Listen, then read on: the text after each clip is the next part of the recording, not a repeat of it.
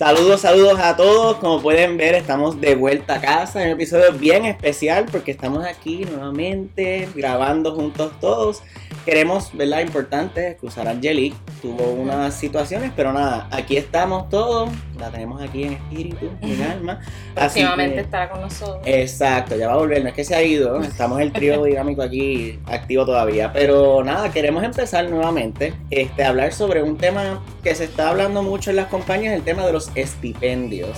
¿verdad? Esto usualmente está incluido como parte del paquete de compensación, pero Claudia, ¿cómo podemos definir lo que es un estipendio? Básicamente es eh, un ingreso que la compañía te da para utilizarlo para un cierto propósito. Eh, esto puede ser, por ejemplo, car allowance, eh, estipendio cara al wifi si estás trabajando desde tu casa, por darte algunos ejemplos, ¿verdad? Y el cara, o sea, el car allowance, estas cosas se dan a todos los empleados, ¿verdad? Por lo regular, como, por lo menos, como yo lo he trabajado, a veces hay ciertas posiciones o puestos que tienen car allowance, otras no, unas tienen communication stipend, otras no. ¿Cómo es que más o menos se define eso? ¿Eso es como calazar? Pues como todo en recursos humanos, depende, todo. Como todo en recursos humanos y en, en legal y abogado, depende, siempre va a depender. Pero, ¿verdad? Por lo general, esto eh, quien lo regula es la compañía.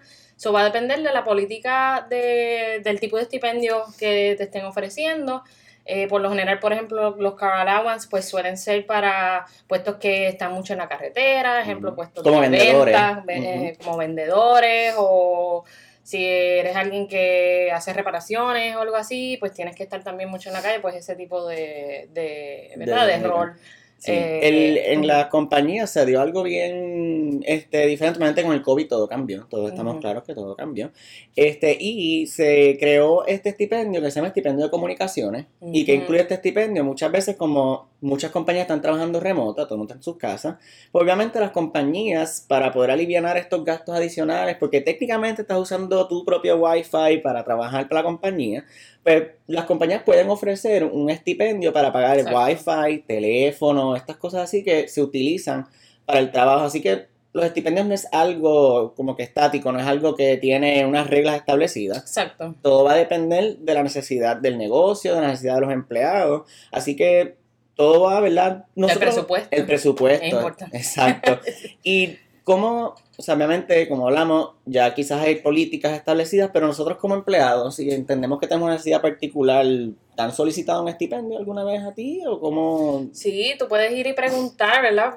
¿Cómo es, cómo es que dicen? Este, preguntar no cuesta nada, ¿verdad? No pierdes nada con preguntar. Este, quizás, ¿verdad? Si no te lo han ofrecido es porque posiblemente no te aplique, pero en realidad va a depender, como todo, como ya dije, este, va a depender de la compañía. Así que, ¿verdad? Si tú entiendes que, por ejemplo, eres alguien que utilizas tu teléfono personal demasiado para cosas de, de, de la compañía, para hacer llamadas o por mensajes de texto o lo que sea, pues quizás este, puedes abogar para que te puedan dar un estipendio, ¿verdad? De, de teléfono, Ujú. así por el estilo. No, y no solo eso, también a veces en los procesos de negociación, cuando tienes tu oferta, también ahí puedes aprovechar y puedes preguntar, solicitar un estipendio, para que ya tengas Sí. eso, como dice, locked in en tu oferta, y pues después no tengas que estar luchando o justificando, etcétera. Exacto. Así que nada, hay muchos otros tipos de estipendios y muchas otras cosas que muchas compañías tienen. Así que queríamos darle un poquito de lo que estos estipendios este, son, ¿verdad?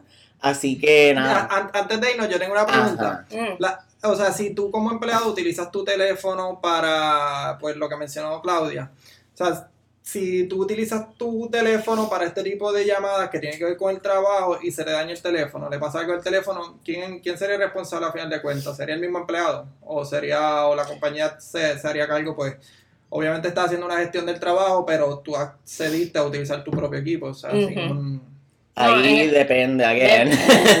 sí, sí. No, pero por ejemplo, yo lo voy a regañar. Este, si ustedes les están depositando un allowance de teléfono y usted lo está usando para algo que no es de teléfono, pues se supone que en teoría, en la mente del patrono, tú tienes ya como una cantidad acumulada que has ido acumulando en cada nómina, que es ese potecito para cuando pasan esas cosas, por ejemplo, y para pagar tu factura, ese tipo de cosas. Personalmente, a mí me pagan un, un estipendio de comunicaciones y yo saqué un teléfono aparte, o sea, un número nuevo, un equipo nuevo, y utilizo ese estipendio para pagar mi teléfono, ya que es de la compañía, porque en lo personal yo pues, yo cuando termino el día quiero poner ese teléfono en la gaveta y que nadie me escriba ni mande un email, no quiero escuchar el sonidito de Teams ni el de Outlook. Así que realmente depende. Hay personas que les gusta tener en el teléfono personal, lo usan para aliviar esa mensualidad.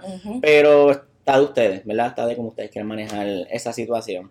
Así que nada, si surge alguna pregunta o sucede de producción, los exhortamos a que nos escriban comentarios, nos escriban a la página, para ver cómo podemos, ¿verdad? Ayudarlos a responder y seguir navegando en este mundo de las corporaciones. Recuerden seguirnos en las redes, están por aquí.